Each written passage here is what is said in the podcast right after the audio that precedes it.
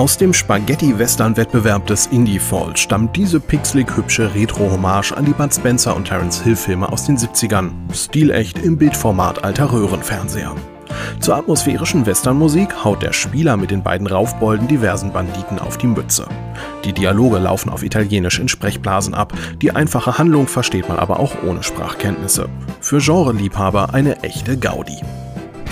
Auch in Paint the Town Red fliegen die Fäuste gegen blockige Gegner, hier jedoch aus der Ego-Perspektive.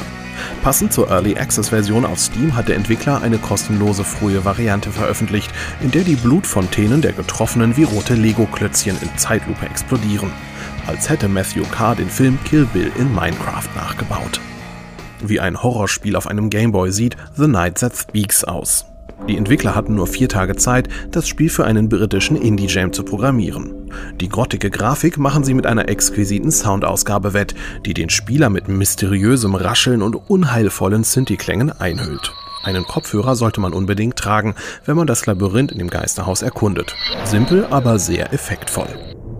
Mysteriöse Grafikfehler nutzt das Schwarz-Weiß-Spiel Memory of a Broken Dimension.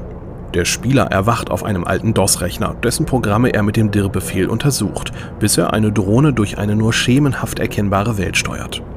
Als hätte David Lynch einen Hackerfilm gedreht, irrt der Spieler etwa eine halbe Stunde durch dieses obskure, von einem Virus zerfressene Labyrinth aus Traumbildern.